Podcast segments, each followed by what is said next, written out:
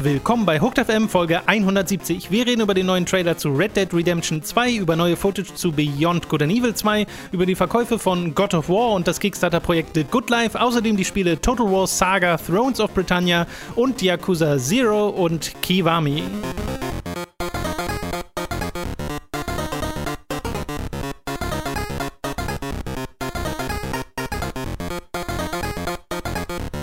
Wir begrüßen euch zu einer weiteren Folge Hooked FM. Ich bin Tom, bei mir sitzt der Leo. Jo. Danke, dass du wieder einspringst. Äh, Robin dürfte sich momentan auf dem Rückflug befinden, glaube ich, und morgen irgendwann hier wieder aufschlagen. Hoffentlich nicht. Er reißt meine ganze Karriere ja ein, die ich mir in den letzten zwei Wochen aufgebaut habe. Äh, dann dürftet ihr nächste Woche Robin wieder hören, wahrscheinlich auch schon diese Woche wieder sehen im Stream. Äh, ich hoffe, er hat gerade einen guten Flug und dann eine gute Fahrt, dass sich da nicht so viel verzögert, weil so ein bisschen Jetlag hat man da, glaube ich, schon. Mhm. Ein bisschen. Gut, äh, ich würde sagen, wir legen direkt los mit den News. Und eine der größten Sachen, die in der vergangenen Woche passiert sind, ist, dass äh, Rockstar einen neuen Trailer released haben zu Red Dead Redemption 2, nämlich den inzwischen dritten äh, Trailer. Wir beide sind ja große Freunde von, vom ersten Red Dead Redemption, aber ich glaube, das gilt für ganz viele Leute in dieser Industrie und unter euch da draußen. Ich wollte gerade sagen, wir sind schon verdammte Hipster und Underdogs, ja, oder? Ja, ja, immer mögen wir das, was die anderen nicht mögen. Ähm, und Red Dead Redemption 2 ist natürlich natürlich ein Spiel, was äh, dementsprechend sehr groß gehypt wird, was man auch, finde ich, immer sehr schön merkt in der Art und Weise, wie Rockstar Sachen ankündigen, weil äh, selbst als es ganz am Anfang noch keiner wusste, war es ja auch einfach nur so dieses Bild auf Twitter gedroppt und das war's und mehr müssen die gar nicht machen, damit das ganze Internet sich drauf stürzt. Und ja, auch nicht zu Unrecht, weil Red Dead Redemption war großartig. Äh, Im äh, zweiten, äh, im dritten Trailer, so rum, äh, sieht man im Wesentlichen wieder so ein Zusammenschnitt aus Story-Szenen, verschiedene Charaktere werden so ein bisschen, ja, nicht direkt etabliert, würde ich es jetzt nicht nennen, aber halt so kurz gezeigt mit kurzen Audio-Quips. Äh, man sieht erneut, dass dieses Spiel sehr, sehr gut aussehen wird. Mhm. Äh, für, also was Open-World-Spiele angeht, setzt es da einen sehr großen Standard, denke ich, und ist auch nochmal ein großer Fortschritt im Vergleich zu GTA 5, äh, was ja ihr letztes Spiel war und inzwischen schon sehr lange her ist, sich aber immer noch verkauft, als wäre es ein neues Spiel. Das ist ja das Faszinierende bei diesem Ding. Und auch immer noch so stark gespielt wird, ne? Wenn du mal bei sowas wie Twitch ja, guckst wirklich. oder sowas, das ist, äh, GTA 5 wird immer noch sehr, sehr aktiv gespielt. Und online ja auch konstant geupdatet, ne? Ja. Also äh, das kommt ja auch noch dazu.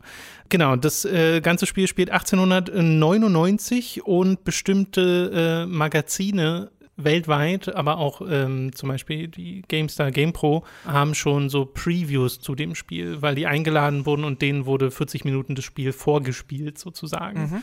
Und äh, da habe ich mir mal das von der GameStar angeschaut, was sie da so gesagt haben. Und da sind so ein paar kleinere Sachen drin, die man da schon äh, rausnehmen kann, dass zum Beispiel so gut wie jeder NPC wohl ansprechbar sein wird und man mit denen interagieren kann auf verschiedenste Arten. Wie du meinst es, außer ihnen ins Gesicht zu schießen, was genau, früher ja auch schon ging. Genau, also dass du halt so ein, so ein Auswahl, ich weiß nicht, ob es ein Rad sein soll, aber schon eine Auswahl aus mehreren Sachen haben wirst, äh, um mit äh, Leuten zu interagieren. Generell ist wohl Interaktion ein ganz, ganz großes Ding in dieser Spielwelt. Es wurde gesagt und gezeigt, dass man angeln kann, dass es wieder Schatzsuche geben wird, aber auch zum Beispiel, weil das ja jetzt manche Leute dachten, nachdem John Marston zu sehen war in diesem Trailer, ähm, dass es nicht mehrere spielbare Charaktere geben wird. Also man wird nur Arthur Morgan spielen, den Hauptcharakter, den sie auch schon beim letzten Mal vorgestellt haben. Finde ich jetzt auch nicht per se verkehrt. Nee, ich auch nicht. Vor allem, wenn ich so zurückdenke daran, was die, die Sache mit den mehreren spielbaren Charakteren GTA 5 gegeben hat und was sie dem Spiel vor allem, finde ich, auch nicht gegeben hat. Also äh, sicherlich, es kam ein bisschen Abwechslung rein und sowas, aber ich fand den aufgesplitteten Fokus in Sachen Storytelling und Pacing fand ich halt, naja, äh, sagen wir, ich fand ihn nicht nur gut, ich fand ihn nicht durchweg optimal mhm. oder es gab nicht auch viele Momente, wo ich, wo ich gesagt hätte, ah, hier hätte ich jetzt vielleicht lieber Zeit mit dem Charakter verbracht oder mich tatsächlich nur auf Michael, Trevor oder äh, einen, den ich mit am interessantesten finde, nicht wie er geschrieben ist, aber von seiner Ausgangslage her, Franklin, äh, ja, zu, zu stürzen. Äh, Finde ja. ich, jetzt, find ich jetzt gar nicht so, so bedenklich. Ich frage mich allerdings wirklich, was es ist mit der Interaktion mit NPCs. Mass Effect Dialogräder, ja? Ja, ne, so richtig weiß ich das nicht. So richtig konnte ich das dann nicht raushören. Mhm. Aber es soll wohl so ein paar Sachen geben, dass wenn irgendwie jemand irgendwie einen Raub gesehen hat, dass du den dann einschüchtern kannst, damit der sich nicht verquatscht oder sowas. Ich ah. glaube, das so in die Richtung ging das Beispiel, genau habe ich es jetzt auch nicht mehr im Kopf. So Augenzeugenmechaniken gab es früher ganz häufig bei, bei Stealth-Spielen und so und äh, haben oft nicht so gut funktioniert. Ich bin gespannt, was Rockstar für einen Spin Mhm. da reinmachen. Genau.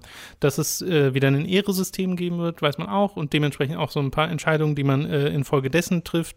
Und dass es äh, sowas hat wie einen Ganglager, weil du ja eben mit der Gang äh, ähm, ganz viel zu tun hast. Äh, und du dann Quests für irgendwie deren Koch erlegen, äh, erledigen kannst und denen dann irgendwie ein Tier jagst oder so und dann das Fleisch zu denen zurückbringst. Der Koch heißt Ignis, äh, ist äh, gleichzeitig auch der Fahrer der Gang.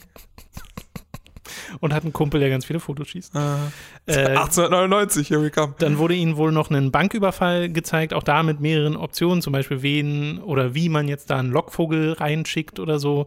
Äh, und es ist mittlerweile bestätigt, dass diese Karte von der Spielwelt, die mal vor einer ganzen Weile geleakt wurde, äh, dass die tatsächlich echt ist. Also dass das wohl wirklich die Karte sein wird. Äh, ist immer noch so ne, vermutlich die Karte sein wird, aber es scheint schon ziemlich sicher zu sein, weil ich das bei mehreren Leuten inzwischen gesehen und gelesen habe. Ich erinnere mich nur noch dunkel daran, als diese Karte auftauchte. Ähm, war das sozusagen dasselbe Areal, bloß größer oder war es ein ganz anderes Areal Es war-? Du musst dir vorstellen, die Karte vom ersten Teil und äh, dann der nordöstliche Zipfel, der Mhm. ist auch Teil der Karte von Teil 2 Mhm. und der Rest ist neu, geht weiter nach Nordwesten Okay. sozusagen. Mhm.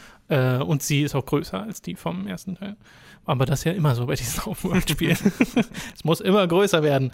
Äh, und was ich ganz faszinierend finde, was nur so ein ganz kleines Detail ist, aber ihnen wurde bei dieser Gameplay-Demonstration äh, auch gesagt und gezeigt, dass dieses Spiel ihnen auf einer Original PS4 gezeigt wurde. Und ich glaube, das ist heute nicht mehr so üblich. Ich glaube, heute wird ganz viel entweder so PS4 Pro oder Xbox One X Footage gezeigt oder auch PC Footage, Mhm. äh, wenn das dann so ein entsprechendes Spiel ist, um das Spiel im bestmöglichen Licht darzustellen. Ich finde es hier interessant, dass Rockstar das wohl anders gemacht haben. Es ist natürlich keine veröffentlichte Footage, das heißt, man kann sie jetzt nicht auseinandernehmen oder sowas. Aber äh, von den Leuten, die das gesehen haben, die sagen ja alle, das sieht super toll aus. Also es ist ein super äh, krasse, super krasse Spielepräsentation, die Rockstar da zaubert. Und dass das dann auch schon auf der Original PS4 gilt, finde ich äh, sehr schön und auch beruhigend, weil es ja schon, ne, es gab in Vergangenheit schon Fälle, wo man so dachte, okay, das läuft jetzt auf der Basis PS4 oder der Basis Xbox One nicht gerade flüssig. Äh. Last Guardian fällt mir da zum Beispiel. Stimmt schon. Ähm, auf der anderen Seite gab es halt auch Beispiele wie zum Beispiel jetzt God of War kürzlich, bei dem äh, vorher Vergleichsbilder veröffentlicht wurden und Leute die ganze Zeit dieses Meme gemacht haben, wo jemand so Ja. äh, fast schon mit der Lupe davor sitzt, um Unterschiede zu erkennen. Also auch das gibt's natürlich. Ähm, ich, ich hatte keinen Zweifel daran, dass das auf beiden, dass das auch auf der Nicht-Pro ein wunderschönes und hoffentlich gut laufendes Spiel wird. Mhm. Aber ich erinnere mich auch noch daran, dass ähm, es in Sachen grafische Unterschiede und so beim ersten Red Dead Redemption ja auch schon große Diskussionen gab. Da, damals gab es auf der Xbox zum Beispiel bessere Vegetation, so Grashalme und solche Sachen. Ja. insofern bin ich da auch mal gespannt, wenn wir dann mal PS, also wenn wir überhaupt erstmal das Basismaterial zu Genau. bekommen und dann das Pro-Material, wie der Vergleich sich darstellt, ob der sehr groß ist oder eher nicht. Ja, ja, genau. Gut, das soll es gewesen sein zu Red Dead Redemption 2. Ich glaube, also, dass man sich auf dieses Spiel freuen kann, ist irgendwie selbstverständlich. Meinst du? Tom, Ja. meinst du? Ja, Wirklich? Ja, ich glaube schon. Ich, gl- ich glaube, ich sag, bin mal ganz vorsichtig und sage, das wird zumindest in Ansätzen ein gutes Spiel. Wir sind, wir sind vorsichtig optimistisch, dass es unter Umständen ein zumindest ertragbares Spiel sein könnte. Genau, ja. 6 von 10. Beyond Good and Evil 2, äh, da hat man schon lange nichts mehr von gehört. Jetzt gibt es äh, so einen neuen kleinen Trailer, den habe ich dir jetzt vorher nicht nochmal gezeigt extra. Spielt im Wilden Westen 1899 und äh, Komischer Zufall, ich weiß, äh, nur sind da halt Affen unterwegs noch zusätzlich. das ist einfach, du machst einfach den Red Dead Trailer, tauschst einfach den Titel aus und mal sehen, Genau. wie vielen Leuten das auffällt. Äh, da gab es jetzt so einen Work-in-Progress-Trailer, wo erneut wieder so Pre-Alpha-Footage zu sehen war. Was man dem Spiel auch ansieht, also du merkst schon, okay, die Footage, die sie zeigen, die sie ja in der Vergangenheit auch schon mal gezeigt haben, die ist halt noch nicht fertig. Aber man sieht so ein paar kleine Sachen, die man halt machen kann in diesem Spiel. Zum Beispiel wird der Kampf mit dem Stab gezeigt, der so ein bisschen angelehnt ist an das, was halt in Beyond Good and Evil 1 passiert ist. Und ähm, es wird ja so Sachen geben wie ein Raumschiff, was du selbst steuern kannst. Du wirst so ein Jetpack haben, mit dem du auch so durch die Luft fliegen kannst. Und das beides ist miteinander äh, kannst du kombinieren. Und das haben sie auch gezeigt, wie du zum Beispiel aus einem Kampf heraus in einen Jetpack-Flug reingehst, zu deinem Raumschiff fliegst, ins Raumschiff einsteigst und dann weiter düst. Dann am Raumschiff das Fenster öffnest und mit dem Stab aus dem Fenster raus. Auch das haben sie gemacht, dass du aus dem Raumschiff herausspringst und dann Ah. in, direkt in den Kampf rein. Okay, das ist cool. Ja, finde ich auch ganz lustig. Sieht natürlich alles noch so ein bisschen hakelig aus, aber äh, das sind sehr spaßige Konzepte zumindest, die sie da andeuten. Es wird ja auch so einen Multiplayer-Aspekt geben, der wohl optional sein wird, aber auch da, dass man mit Freunden äh, in Raumschiffen umherfliegen kann und da haben sie halt irgendwie gesagt, ja, es ist dann ziemlich leicht, sich zu verlieren, äh, weil das wohl auch eine große Spielwelt sein wird. Deswegen gibt es so einen Armada-Modus, wo du Informationen fliegen kannst mit deinen, äh, deinen Leuten, was auch ganz witzig ist. Und viel mehr steckt ehrlich gesagt gar nicht drin in diesem kurzen Trailer. Du hörst halt so die Entwickler, die ein bisschen über das Spiel reden, die diese Features erklären, siehst die Features mal kurz in Aktion und das war's. Könnt ihr euch auf dem Ubisoft YouTube-Kanal selbst anschauen. Ich bin ja selbst nicht so nie Riesenfan gewesen von Beyond Good and Evil 1, habe das immer nur so ein bisschen gespielt und da hat es mich nicht gehabt. Müsste ich selbst noch mal ausprobieren, ob mich da dann erneut der Hype packen kann. Ja, ich, ich, ich finde es aus der Ferne, fand ich schon den ersten Teil immer sehr sympathisch. Genau. und ähm, den zweiten beobachte ich so, sozusagen mit Wohlwollen. Und ich finde es ich finde es sehr verständlich, dass sie halt äh, das Bedürfnis haben, damit es nicht komplett einschläft, die Berichterstattung um das Spiel, dass sie, selbst wenn sie jetzt nur Häppchen haben und nur Pre-Alpha haben oder so, dass sie die schon mal zeigen, einfach um das Spiel weiterhin ein bisschen im, im Flow zu halten und Genau. ein bisschen äh, News-Kreislauf.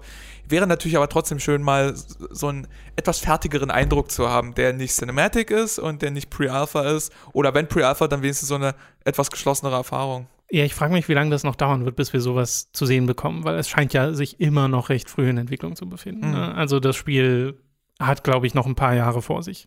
So. Äh, wir haben ja gerade schon mal ganz kurz God of War erwähnt. Äh, da möchte ich nur mal kurz auf Verkaufszahlen eingehen, weil die da veröffentlicht wurden. In den ersten drei Tagen hat sich dieses Spiel nämlich 3,1 Millionen Mal verkauft, was es zum sich äh, am schnellsten verkaufenden PlayStation 4 exklusiven Spiel macht. Äh, vor Uncharted 4, was in einer, innerhalb einer Woche 2,7 Millionen verkaufte Einheiten verzeichnete, oder Horizon Zero Dawn, was in äh, zwei Wochen 2,6 Millionen Verkäufe auf, äh, äh, aufzeigte. Also God of War ist da schon um einiges schneller dran gerade. Äh, und das finde ich faszinierend, weil damit habe ich überhaupt nicht gerechnet. Weil God of War ist schon eine Franchise, bei der ich glaube, ja, die ist halt groß und die, die hat auch so ein bisschen diese, diese Massenwirksamkeit, aber ich glaube, diese teils perfekten Review-Scores äh, und dann Twitch-Community und, äh, äh, ähm, und Mundpropaganda haben dann wahrscheinlich dazu geführt, dass dieses Spiel so durch, krass durch die Decke geht. Weil Muss das, das war doch God of War früher auch nicht so in der Form, oder? Also, pf, naja, also doch, God of War war schon, war schon ein Hype-Titel. Ja, schon ein Hype-Titel, aber dass es so krass reinhaut, da bin ich irgendwie sehr beeindruckt von. Ja, zu Verkaufszahlen von früher kann ich nicht sagen. Also ich meine, die heutigen, da muss man wirklich sagen, huh, boy. Ähm, das Boy. ist, das ist, äh, ist schon ziemlich beeindruckend. Und ja, also der, der unheimlich hohe Wertungsschnitt, der jetzt, da ich mich gut über der Halbzeitmarke des Spiels befindet, für meinen Geschmack ein kleines bisschen hochgegriffen ist. Ähm, nicht, nicht, nicht, nicht extrem zu hoch gegriffen, aber vielleicht ein bisschen zu hoch gegriffen. Zusammen mit Word of Mouse, zusammen mit Präsentationen, zusammen mit dieser, mit der Neugierde, dieses, Mhm. ich meine, es ist kein Reboot, but, but isn't it though?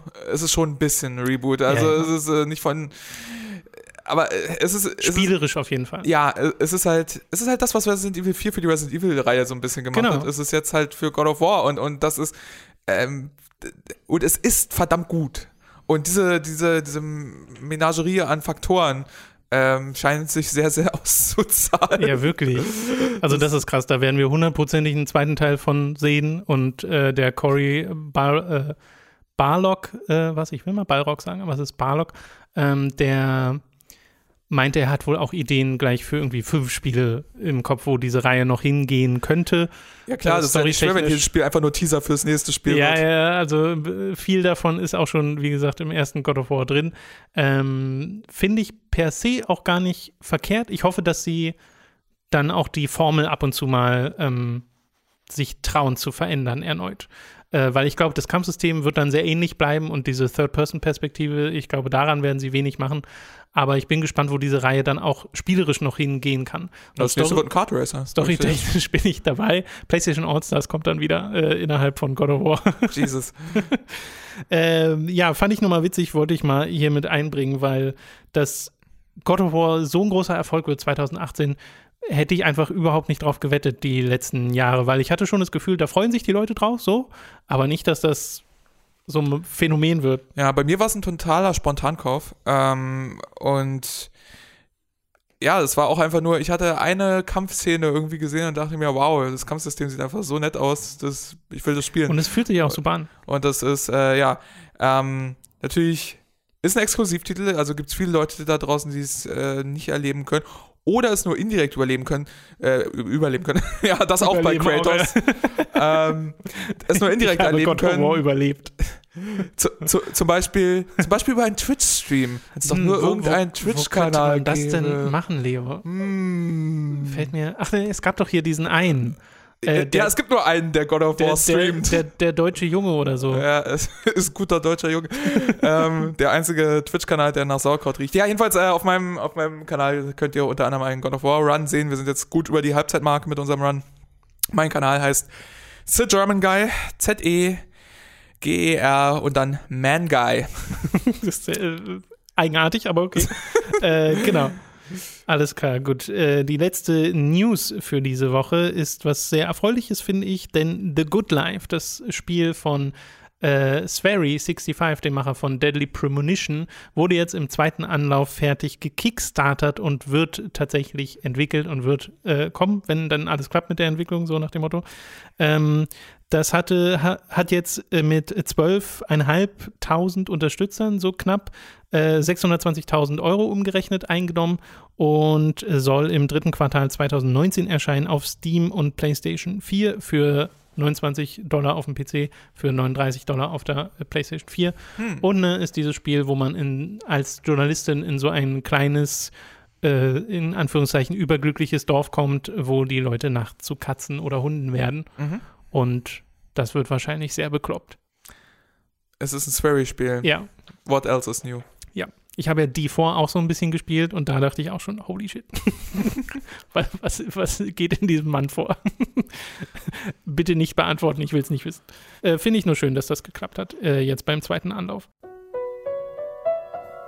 Und jetzt ist es mal wieder Zeit für ein bisschen Werbung. Über audible.de slash hooked könnt ihr ein kostenloses Probeabo beim Hörbuchdienst audible.de abschließen und erhaltet folglich das erste Hörbuch eurer Wahl umsonst, das ihr dann auch über diesen kostenlosen Probemonat hinaus behalten könnt.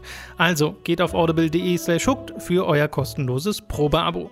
Außerdem sei an dieser Stelle mal unser Shop bei getshirts.de empfohlen. Da gibt es nämlich Pullover, Tassen, Mauspads und Shirts mit Time to 3 und mit Hooked-Motiven. Den Link dazu findet ihr in der Beschreibung und auf unserer Website, also schaut da mal vorbei. Schließlich wäre dann da noch unser Amazon Affiliate-Link, über den ihr Spiele oder Filme oder Serien oder was ihr eben sonst noch alles so braucht bestellen könnt und auch den findet ihr in der Beschreibung.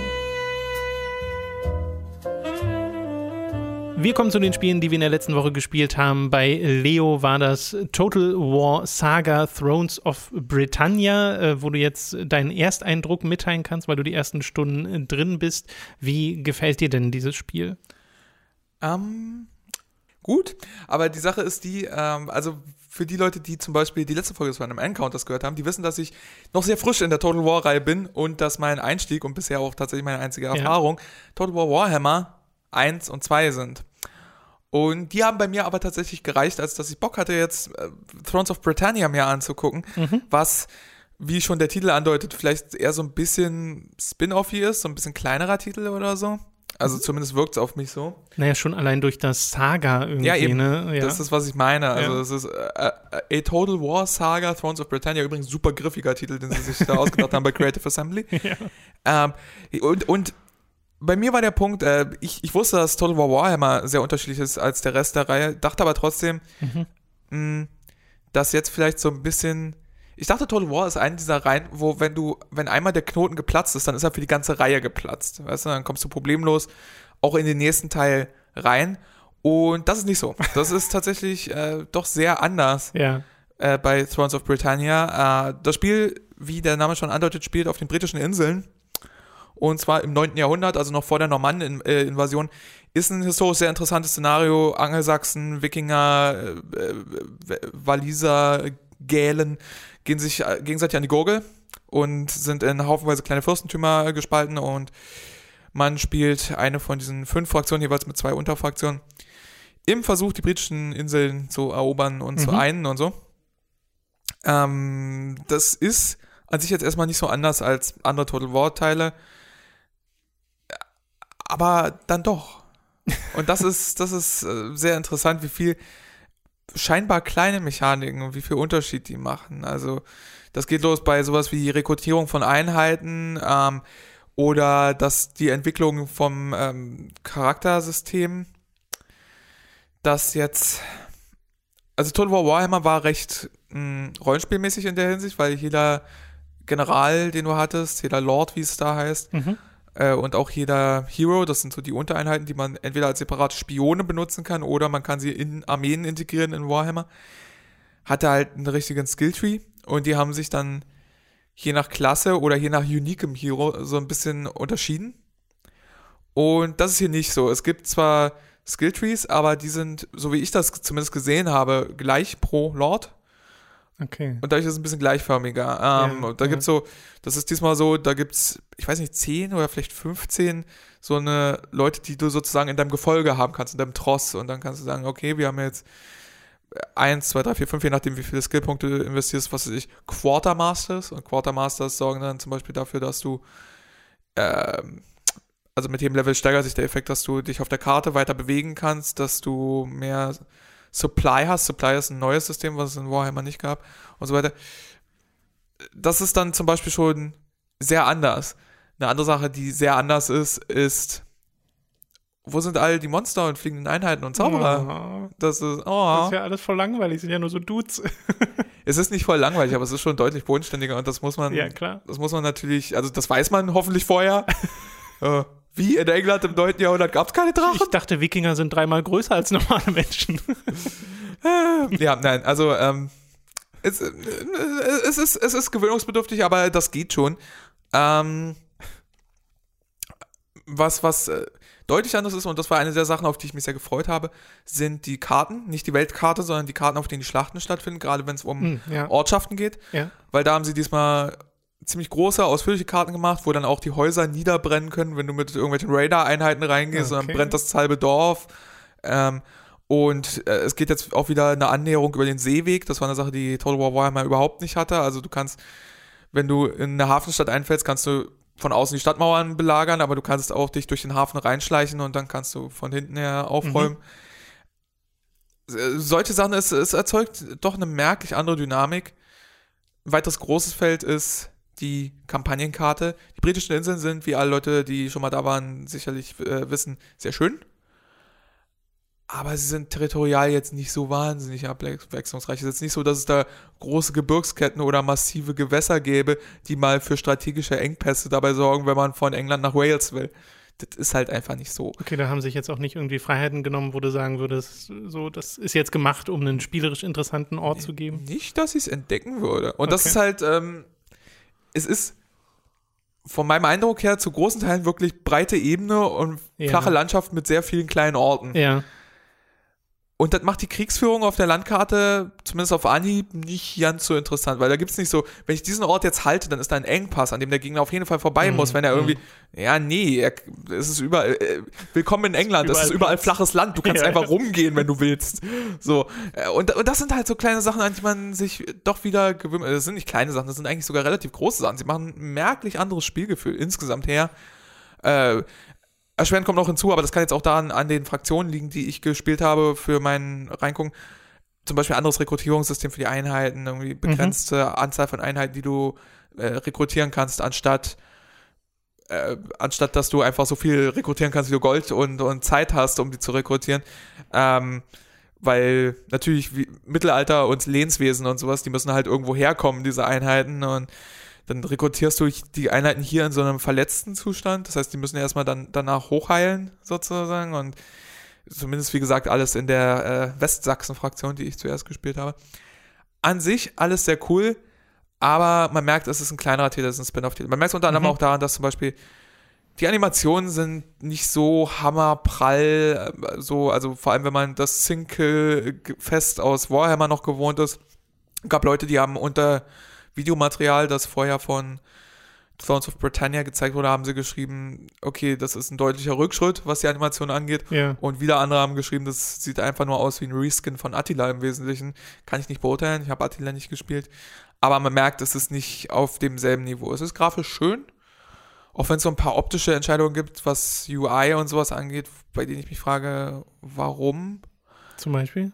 Na, zum Beispiel hm, in Total War Warhammer zum Beispiel war es so, wenn du eine Fernkampfeinheit hattest, Einheit hattest, dann wurde der Cone, in dem sie angreifen kann, der Kegel mhm. sozusagen, wo die Pfeile oder die Katapultgeschosse oder sonst irgendwas fliegen konnte, mit einem schönen, unaufdringlichen, aber gut erkennbaren gelben Cone-Kegel ja. angezeigt der ist jetzt dunkelrot und das auf dunkler englischer e Erde. Du kannst wirklich nicht erkennen, wo okay. deine Ferneinheit hier hinschießen kann. Und wenn sie dann schießt, dann erkennst du die Pfeile nicht.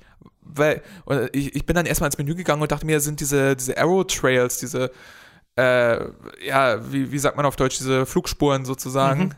sind die vielleicht ausgeschaltet? Nee, die sind angeschaltet, sind bloß grafisch, farblich sind die so gelöst, dass ich die Pfeile echt nicht das sehe. Weird. Das ist super weird. Ja. In, in äh, Warhammer waren die sehr aufdringlich. Da waren die weiß und sehr gut erkennbar. Aha. Ich persönlich fand, dass es cool aussah. Vielen Leuten waren die zu prominent, aber diese Leute können ja dann entweder die Arrow Trails ausstellen oder das Spiel ist sehr, sehr gut modbar. Einfach eine, eine von mehreren mhm. Mods runterladen, wo die Arrow Trails ein bisschen verändert werden. Also, aber per Default einfach so, die so dezent zu machen, dass ich echt nicht sehe, wo die Bogenschützen eigentlich gerade genau hinschießen, ist so, why? Was ist hier passiert? Ähm, auch in Sachen so Tooltips und sich erklären, fand ich, war Warhammer ein bisschen besser. Okay. wenn du da irgendwo kurz über einem Statuswert gehabert bist, dann wurde der dir nochmal aufgeschlüsselt und ja, so. Ja. Das ist hier zum Beispiel, ich habe am Anfang meine Speerkämpfereinheit und ich denke mir jetzt einfach, weil ich Warhammer gespielt habe, okay, Speerkämpfer sind wahrscheinlich gut gegen Kavallerie, sind wahrscheinlich gut gegen größere Einheiten. In Warhammer bedeutet das unter anderem auch Monster, aber hier bedeutet es halt Pferde. So. Aber es steht nirgendwo explizit. Und ich denke mir das halt einfach so. Und bislang funktioniert diese Einschätzung gut, aber ich habe noch nirgendwo entdeckt, ob irgendwo mal ein kurzer kleiner Tooltip äh, steht bei Speerkämpfern, wo steht, gut gegen Pferde. Okay, gibt es gar kein separates Tutorial oder sowas? Oder? Es gibt nur so integrierte Tutorial-Nachrichten. Äh, so, du so, einen Berater hast oder Ja, genau, diese. Beratersache, die war in Warhammer auch schon so. Da war sie äh, recht ausführlich. Hier ist sie, finde ich, ein bisschen lückenhaft. Hm. Und ich habe am, am, Anfang zum Beispiel auch die eine Fraktion gespielt, die äh, bei der steht, der Start ist easy. Und empfinde ich bedingt so. Also der Start bei dieser Fraktion zum Beispiel ist, du bist von sehr vielen kleineren Allies umgeben, die deine Vasallen sind. Also es gibt so ein Vasallensystem, mhm. das gab es dann irgendwann in Warhammer auch schon früher. Aber mich zum Beispiel lässt das am Anfang von Total War ein bisschen so im Regen stehen, weil ich mir nicht sicher bin, in welche Richtung ich gerade soll. Ähm, okay, wenn das alles meine Vasallen sind, wohin expandiere ich denn dann jetzt? Mit wem ja. führe ich denn jetzt Krieg? So, ich, ich, mochte, ich, mochte, ich mochte in Warhammer die Anfänge von Völkern her am liebsten, wo ich klar umrissene Gegner um mich herum hatte, die ich erstmal erobern konnte. Und hier ist es halt erstmal so, okay, die ersten paar Züge, ja, ich, ich gucke erstmal, was äh, an meinen nördlichen Grenzen passiert. Vielleicht ja. ist ja doch jemand da, dem ich aufs Maul hauen kann. Kommt dann auch nach ein paar Zügen.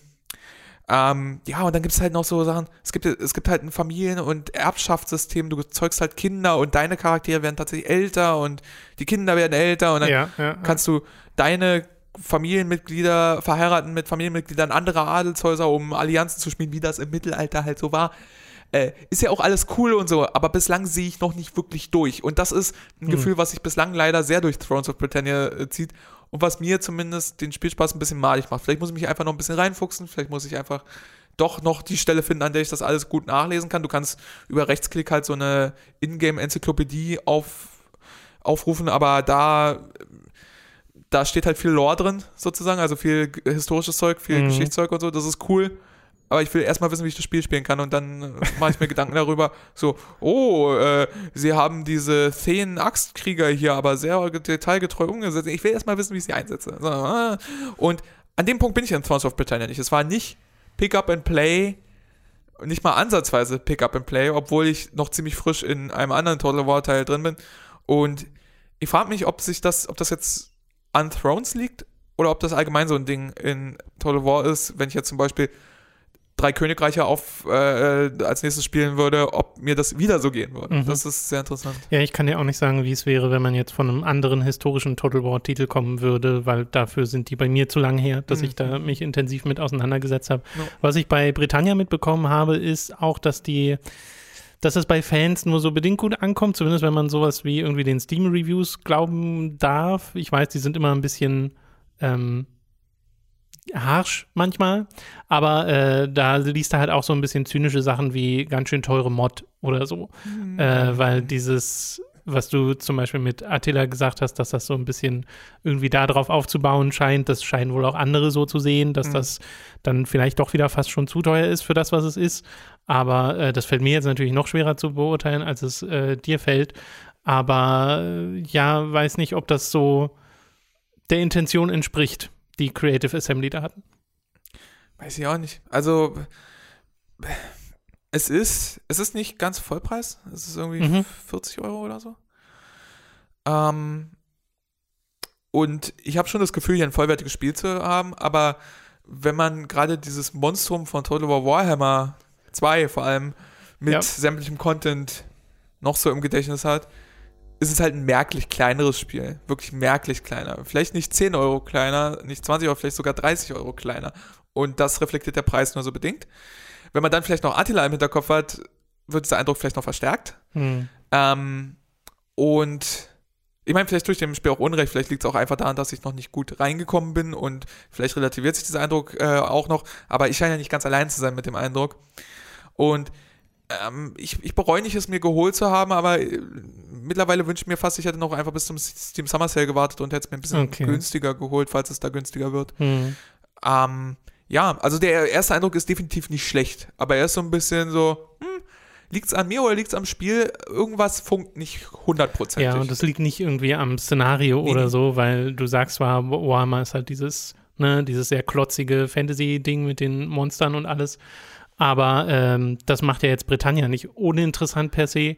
Aber die spielerischen Unterschiede sind es ja da, die scheinbar so ein bisschen. Also historisch finde ich das ein sehr interessantes Szenario, weil, weil da wirklich diese sehr verschiedenen Fraktionen aufeinandertreffen. Ja. Die Wikinger haben zum Beispiel auch eine Streitmacht, die sich auf Seekämpfe spezialisiert und so.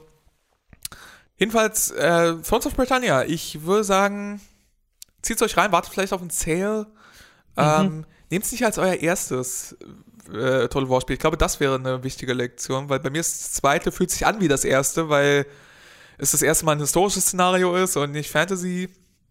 Und äh, ich bin doch wieder einigermaßen überfordert. Ich will nicht wissen, wie überfordert ich wäre, wenn ich Total War Warhammer nicht gespielt hätte und hm. ich doch viele Sachen wiedererkennen würde. Ähm, aber nee, da, da würde ich vielleicht an eurer Stelle auf äh, Drei Königreiche warten oder halt zu Total War Warhammer 2 greifen, was, ja.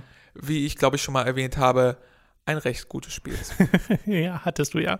Hm. Ja, ich hätte gedacht, dass gerade durch dieses etwas kleinere Szenario, das sich dann für Anfänger eher eignet, weil es alles so ein bisschen kompakter ist, aber scheint ja dem dann nicht so ganz so zu sein. Weiß ich nicht. Also die, ich, für mich reicht auf jeden Fall, reichen die neuen Elemente im Vergleich jetzt zu, wie gesagt, Warhammer, ja, ja. um mich ein bisschen aus der Bahn zu werfen. Okay. Und ähm, ich nehme aber fast an, das ist bei jedem Total War Teil so. Wenn du in Empires sein, angefangen ja. hättest und dann Schiffskämpfe, dann war, wie war es Schiffskämpfe? Aber wir sind doch bei Total War. Ist wahrscheinlich immer so. Na gut. Äh, wir machen weiter mit äh, Yakuza Kiwami und Yakuza Zero, denn ich habe jetzt meinen Kiwami-Speicherstand weitergespielt. Das äh, hatte ich vorher nur angefangen, also war so eine Stunde drin. Jetzt bin ich inzwischen ähm, gut über zehn Stunden drin.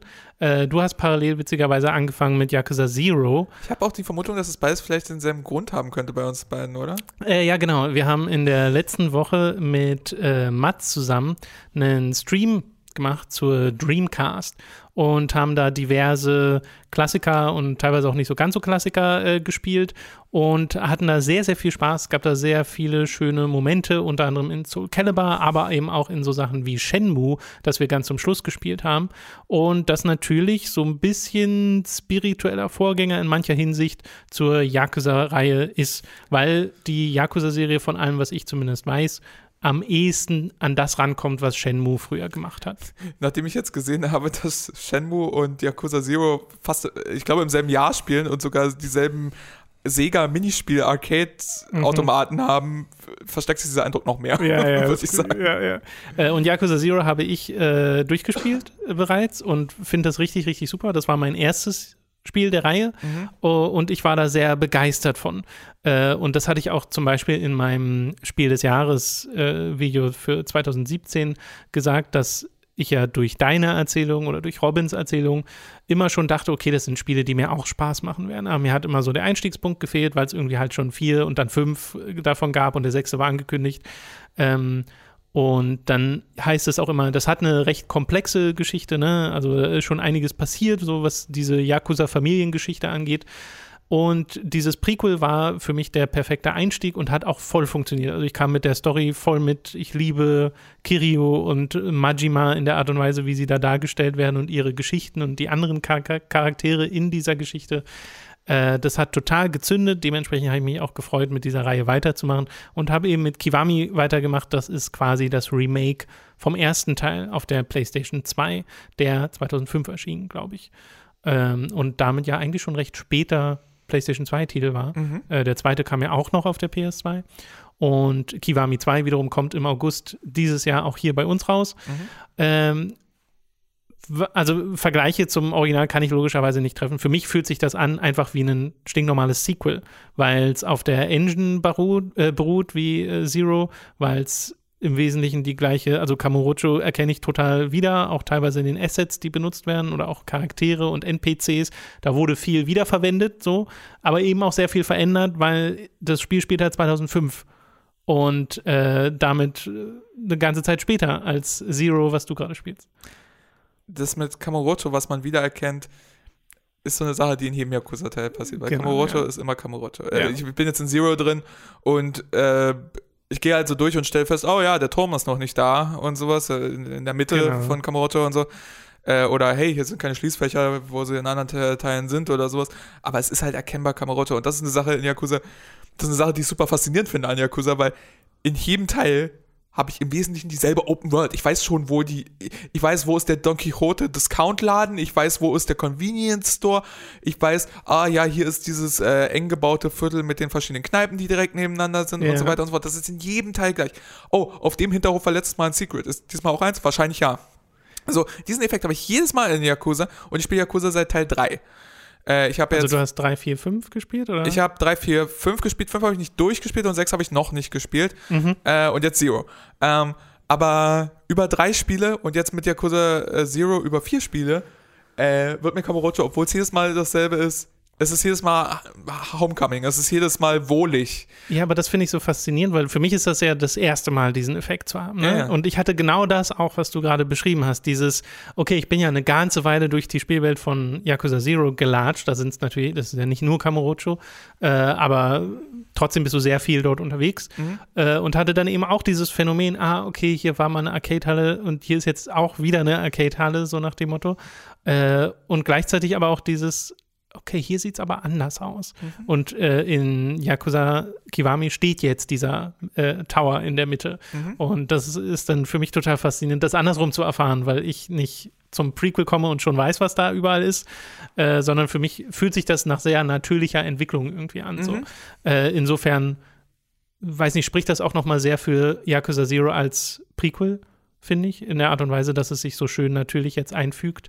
Äh, es basiert auch auf den Systemen von Zero, also das Kampfsystem ist im Wesentlichen genau das gleiche, wobei es da eine Sache gibt, ähm, was ich in Zero total super finde, wenn du da Leute verklopst, dann fliegen Geldscheine äh, wie sonst nichts. Und das ist irgendwie super befriedigend, weil ja Geldscheine auch deine Währung nicht nur zum Kauf sind, sondern auch für den Charakterausbau.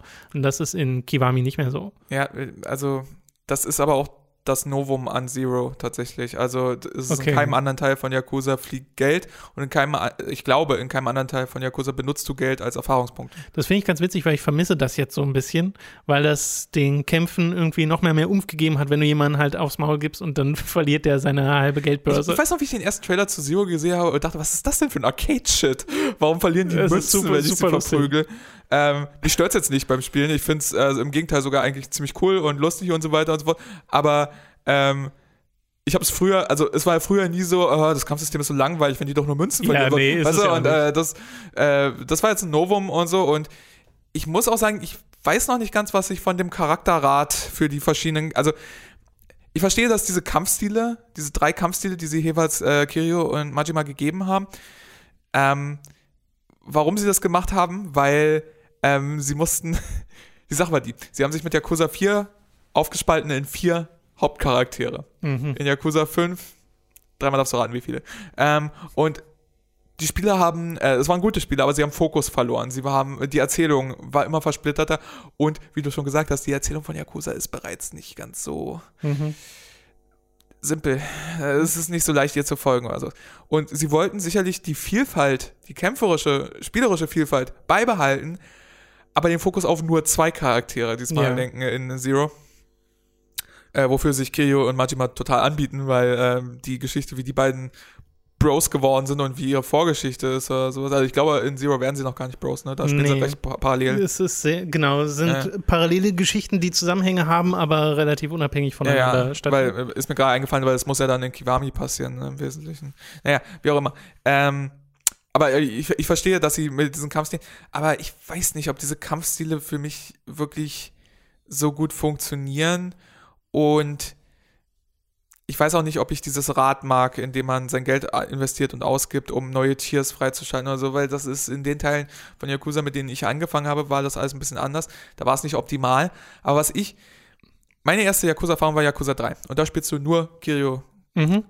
Und der hat dafür eine Arschladung Moves. Er kann haufenweise ähm, Heat-Actions freischalten. Das sind so, für die Leute, die es nicht wissen, das sind so Special Moves, aber das Lustige ist, du brauchst halt nicht nur eine Spezialenergie und dann löst du das aus und dann ist fertig, sondern je nach Kontext gibt es davon x Dutzende. Ja. Also äh, je nachdem, hältst du eine Waffe? Was für eine Waffe? Wie ist der Gegner? Ist der Gegner am Boden? Ist der Gegner vor dir? Ist der Gegner mit dem Rücken zu dir?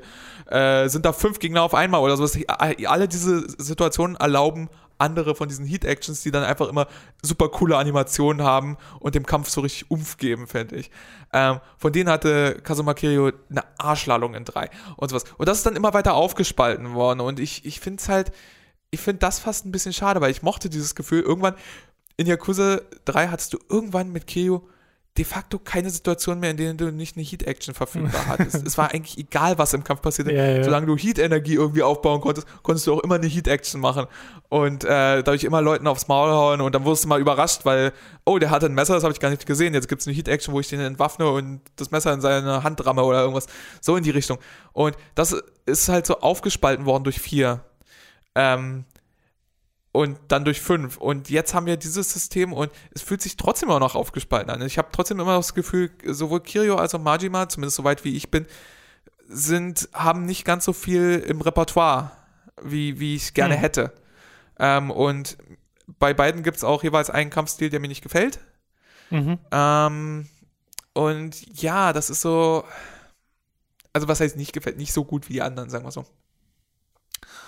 Und ja, das äh, finde ich, ist für mich einfach, ist, ist wahrscheinlich eine Geschmackssache. Für mich ist es opti- optimal. Du hast es jetzt als erstes so kennengelernt Genau. und musst jetzt in Kiwami wieder umlernen. Äh, und vielleicht ist das auch dann schon der Dreh- und Angelpunkt, wo du dann sagst, nee, mir hat das von Zero besser gefallen. So viel umlernen muss ich aber gar nicht, weil ich habe mit Kirio die gleichen Stile, die er auch in Zero hatte. Achso? Also er hat auch da die drei Kampfstile, jetzt sind sogar vier, weil er noch den Dragon-Stil hat, äh, den du, glaube ich, auch freischalten kannst in Zero, als Bonus allerdings nur. Ähm, und die baue ich jetzt halt auf, wieder in so Rädern, aber diesmal sind die Räder nicht nach Kampfstil eingeteilt, sondern nach so Sachen wie ähm, irgendwie so, so, so Stat-Boni, wo ich mein Leben oder meine Angriffskraft erhöhen kann, dann eins, wo ich neue Moves dazu kriege und eins, wo ich neue Heat-Actions oder generell Sachen um die Heat-Leiste herum äh, äh, verbessere und dann einen noch für den Dragon-Style spezifisch, in den ich aber nicht selbst mit Erfahrungspunkten, die man hier dieses Mal kriegt und dann so Skillpunkte, die man freischaltet, äh, in den ich nicht selbst investieren kann, sondern der nur ausgebaut wird durch Begegnung mit Majima, weil es gibt hier dieses Majima Anywhere System, weil Majima kann dir auf der Straße einfach so über den Weg laufen und will dann sich halt kloppen mit dir. So. Und das passiert halt unter allen möglichen Umständen. Er verkleidet sich als Polizist und wenn du halt eine Waffe, da, Waffe dabei hast, dann sagt er, so, hier, das geht aber nicht, äh, du musst jetzt gegen, gegen mich kämpfen, weil Kirio halt immer sagt, wenn ich keinen Grund habe, kämpfe ich auch nicht gegen dich. Äh, oder er versteckt sich irgendwo und äh, fällt dann äh, Kirio an. Das ist sehr, sehr unterhaltsam kann aber auch dazu führen, hat es bei mir auch schon, dass ich irgendwie in, innerhalb von zehn Minuten dreimal hintereinander gegen Majima kämpfe, wo ich so dachte, oh, weird. Äh, äh, Finde ich aber jetzt per se äh, gar nicht so verkehrt. Aber ja, das ist soweit ich weiß nicht drin gewesen im Original Yakuza, in der Form zumindest. Ähm, ich weiß es nicht, vielleicht. Äh, andererseits gibt es ja so Sachen, wo ich zumindest Vergleichsvideos gesehen habe, wo sie wirklich die Cutscenes eins zu eins nachgebaut haben, jetzt mhm. in ähm, Kiwami. Das finde ich dann ganz niedlich so. Aber wenn ich jetzt davon nichts wüsste, wenn ich nicht wüsste, dass das ein Remake ist, ich würde es auch nicht merken oder so, weil, wie gesagt, es fühlt sich durchweg einfach an wie ein Sequel zu Zero, wo sie sich gedacht haben, okay, ein paar Mechaniken verändern wir jetzt. Das ist vielleicht aber auch der, so ein bisschen so einer Tatsache geschuldet, wie eben das Yakuza sich in gewissen Aspekten zumindest immer sehr treu geblieben ist und nicht so weit von der Scholle wegbewegt hat. Also zum Beispiel die Open World von Kamurocho, die, naja, wie soll die altern, wenn sie eigentlich im Spiel immer nur leicht angepasst wird und eigentlich immer dieselbe ist. So. Mhm. Weißt du, in, in, anderen, wenn du in anderen Spielreihen, wenn du, was weiß ich, das Remake von Halo 1 spielst, dann siehst du, dass das ein Leveldesign ist, was man so heutzutage nicht mehr machen würde. Ja. Aber bei Yakuza, doch, du wirst Kamurocho heute noch genauso machen, weil sie machen es de facto in jedem Teil. ja. so, weil sie haben einfach sich Shinjuku genommen, haben es leicht fiktionalisiert und dann war gut. So, und äh, daran drehen sie jetzt auch nichts mehr. Ähm, bis darauf, dass sie natürlich immer, also in fast jedem Yakuza-Teil, den ich gespielt habe, gibt es mindestens immer noch eine andere Location. Äh, in Yakuza Zero jetzt ist es ähm, Osaka äh, irgendwas, irgendwas im Kansai-Bereich, äh, Osaka, wo Mishima anfängt. Und Suttenbury heißt es, glaube ich. Suttenbury, genau. genau äh, in, aber in Osaka, glaube ich, wenn ich mich recht erinnere. Jedenfalls, ähm, oder in äh, Yakuza 3 beginnst du auf Okinawa, was halt ein typisches tropisches oh, Urlaubsressort ist okay, eigentlich. Cool. Ähm, ja, davon habe ich, in, also in Kiwami, wie gesagt, ich bin jetzt auch nicht so mega weit. Soweit ich weiß, von dem, was ich bisher gespielt habe, ja. ist es nur Kiryu und ist es nur Kamurocho, aber keine Ahnung, was da noch kommt. Ja. Ein bisschen geht es ja noch. Aber wie gesagt, also so, ich, ich glaube, Yakuza altert deshalb so ganz okay, weil es wirklich, sie haben da am Anfang mal was sehr Funktionelles geschaffen, dass sie dann immer nur noch leicht angepasst haben und tatsächlich, also vielen Fans scheint es so zu gehen, mir tatsächlich auch und ich weiß gar nicht so richtig, warum, reicht das tatsächlich. Also yeah. einfach die leichten Anpassungen im Kampfsystem, ein bisschen Anpassung der Open World und dann einfach wieder diese coole Gangster-Seifenoper im Underground. Diesmal geht es um, was weiß ich, hier geht es diesmal um Immobiliendeal und eigentlich geht es fast immer um Immobiliendeals, yeah. aber ist ja egal. Äh, und äh, ja, oh, du wirst hintergangen von dem und dem und Yakuza-Boss XY will dir ans Leder und sowas das reicht mir. Das, das ist, ist, cool. Das finde ich super faszinierend, weil wenn man das auf andere Spiele übertragen würde, die würden halt dafür aufs Maul kriegen. Ja. Crackdown 2 hat dafür aufs Maul gekriegt. Das hat die Stadt nochmal benutzt. ja, eine Yakuza-Story so mit Bossen und so fast, fast aber nicht so gut. hat so, eine, so einen Zombie-Anstrich drüber gelegt und äh, das war dann der zweite Teil so. Aber äh, ich glaube, bei Yakuza ist es einmal dieses, dass diese Grundmischung einfach so extrem gut zündet äh, und dass es was sehr Singuläres ist, weil mir fällt jetzt kein Spiel ein, was so ist wie Yakuza. Nee, das macht tatsächlich Sachen es macht sein Ding. Ja, ähm, und das finde ich, macht mir jetzt in Kiwami wieder extrem viel Spaß. Ich habe total viel Freude daran, dieser Story wieder zu folgen, wo es jetzt schon innerhalb der ersten zwei Stunden allein in Kiwami rumgetwistet hat, wo ich so dachte, oh, okay, krass, also ein paar der Charaktere aus Zero haben sich schon wieder verabschiedet, so nach dem Motto. Äh, also, und mocht, mochtest du die Stelle, wo sich äh, Kiryu die Maske unterreißt und dann ist er die Alien Queen? da bin ich noch nicht, Leo. Spoiler.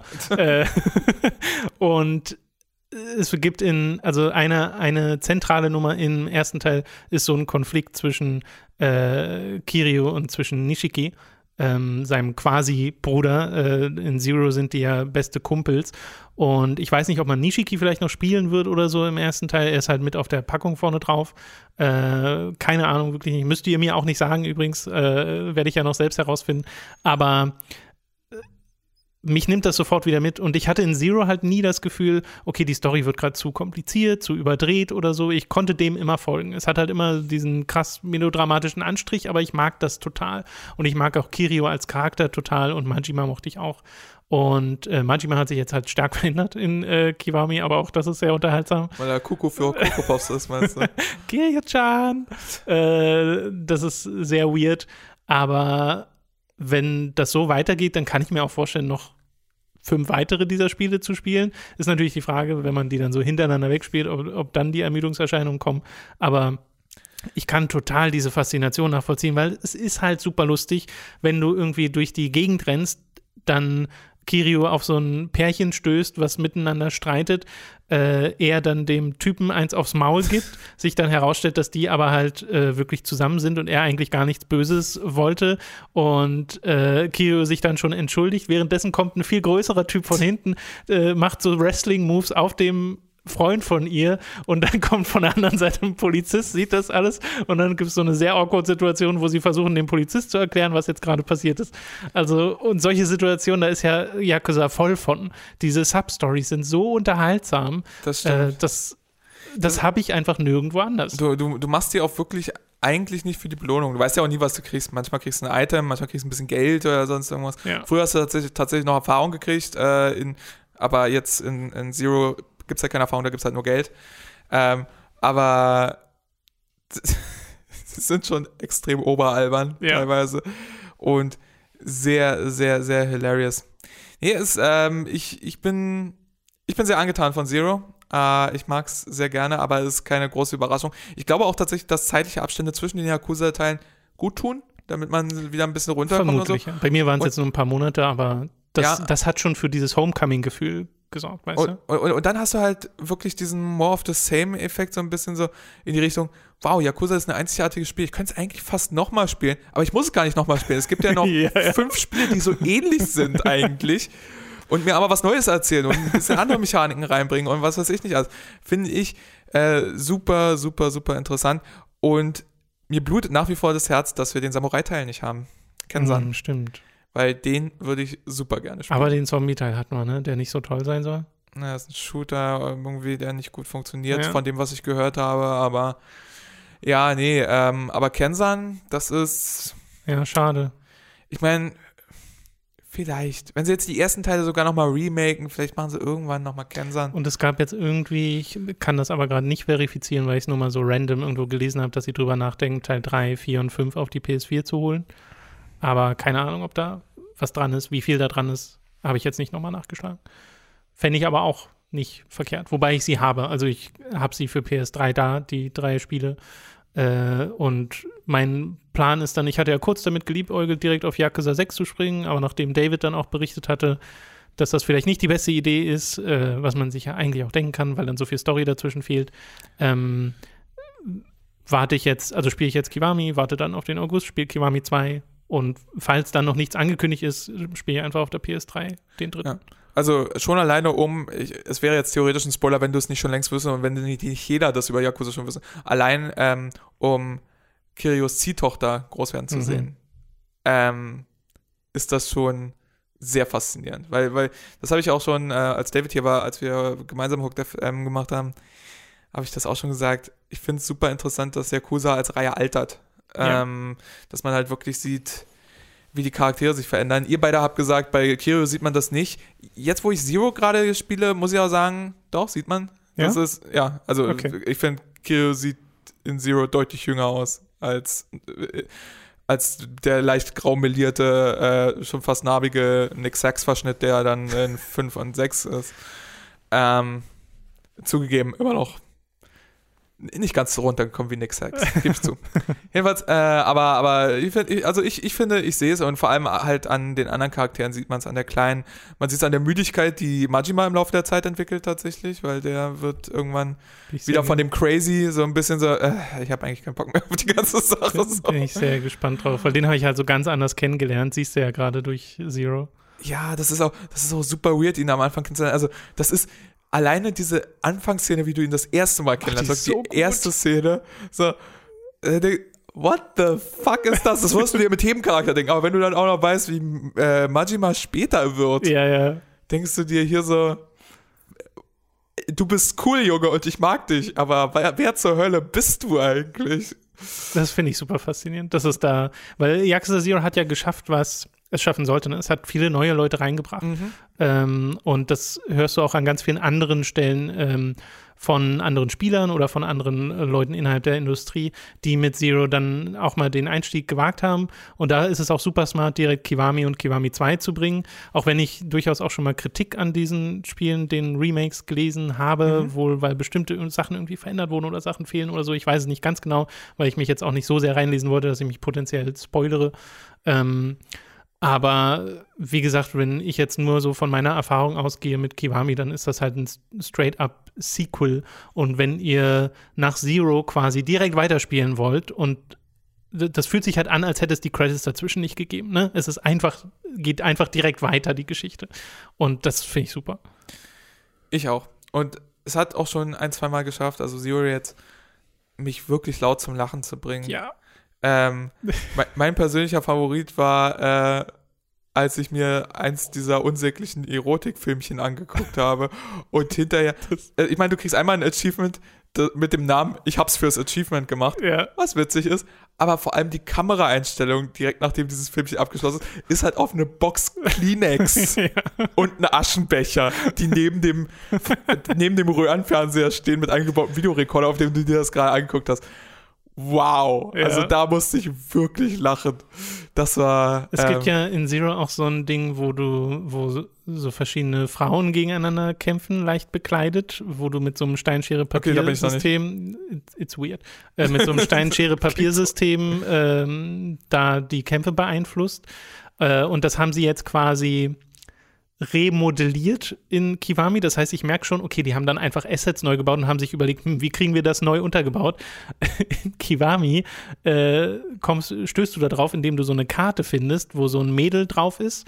Äh, leicht bekleidet, wie gesagt, aber hat so einen Helm auf von einem Hornkäfer und hat dann auch so einen Namen, irgendwas mit Bug.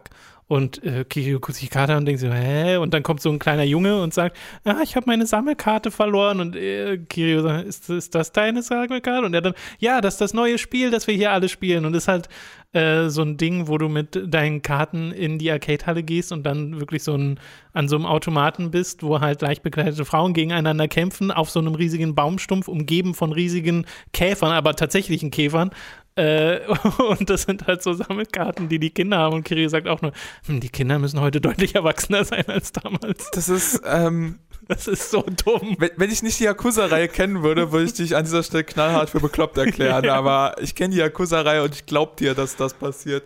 Oh, ist das dumm. Jesus. Äh, zu- der Fairness halber, die, äh, all, alles, alles, was mit äh, Frauen, meistens Hostessen, äh, in Yakuza zu tun hat, äh, war sowohl spielerisch als auch erzählerisch noch nie das Highlight der Reihe. Es war immer eher so eine spleenige Sache der japanischen Kultur, Ja, ja. die in westlichen Augen noch schräger erscheinen muss. Ähm, ja, ich meine, wenn du erstmal angekommen bist in Yakuza 4 und raten musst, welchen Teil ihres Körpers eine Hostess zuerst wäscht, wenn sie unter die Dusche geht, ist halt wirklich alle zu spät. Okay. Ich habe geraten ihre Haare, weil wenn ich unter die Dusche gehe, seife ich mir als erstes die Haare ein. War falsch. Wie hätte ich die richtige Antwort wissen sollen? Was, was ist dieses Spiel? Ja, das, das ist so eine Frage, die habe ich mir schon in Zero sehr oft gestellt, aber dann auch gleichzeitig immer gedacht, mein Gott, das kriege ich halt nirgendwo anders. True. Sehr, sehr, sehr true. Ja. Und nebenbei hat es halt immer noch diese, diese tollen Minispiele, die oftmals die oftmals gut genug sind, als dass sie tatsächlich, also die Bowling-Simulation ist wirklich eine recht kompetente Bowling-Simulation. Ich habe auch schon wieder Darts gespielt in Kiwami. Die Dart-Simulation ist gut, die Pool-Simulation ist gut, ähm, äh, all, all diese, es ist eine vollständige Chogi-Simulation Mhm. drin, eine vollständige Mahjong-Simulation drin.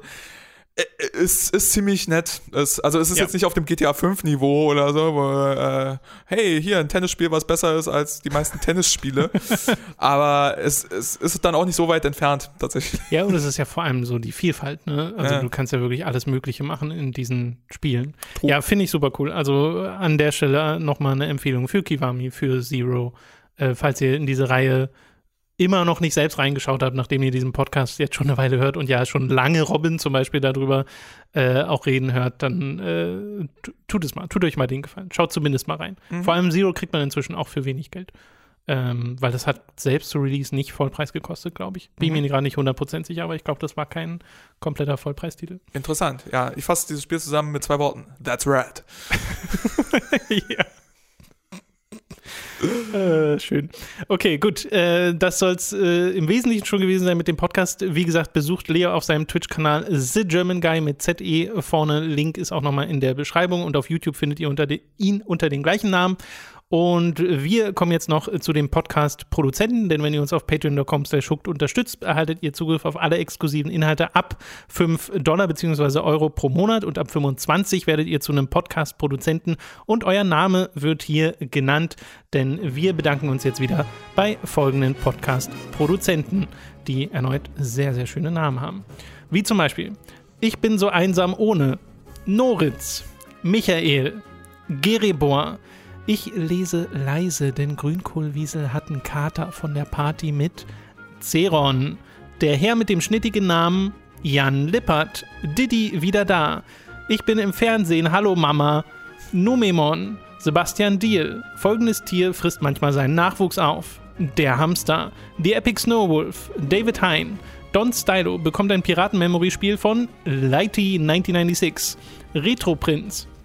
Markus Ottensmann. To Be Chicken, Hauke Brav, Lars D. Ace, Pavor Dionus, McLovin 008, der furchteinflößende Rotkohl-Otter im Tag-Team mit Narogard, Rose New Dawn, Lisa Willig, Spontanjain, verdammt, ich glaube, ich habe vergessen, die Aufnahme zu starten, Django Fett 1, Max Geusser, Thomas Katzke, Dagoon, Zombie und Wintercracker und Günni des Weiteren Mau Dado, Stefan T-Bone, Autaku, Eisenseele, Andreas K., Lennart Struck, Oliver Zirfers, Christian Hündorf, Julia Marinic, Lignum und Simon Dopicai. Vielen Dank an die Podcast-Produzenten. Ich frage mich, ob der Günni, der bei euch ist, die Perserkatze ist, die meine Mutter hatte.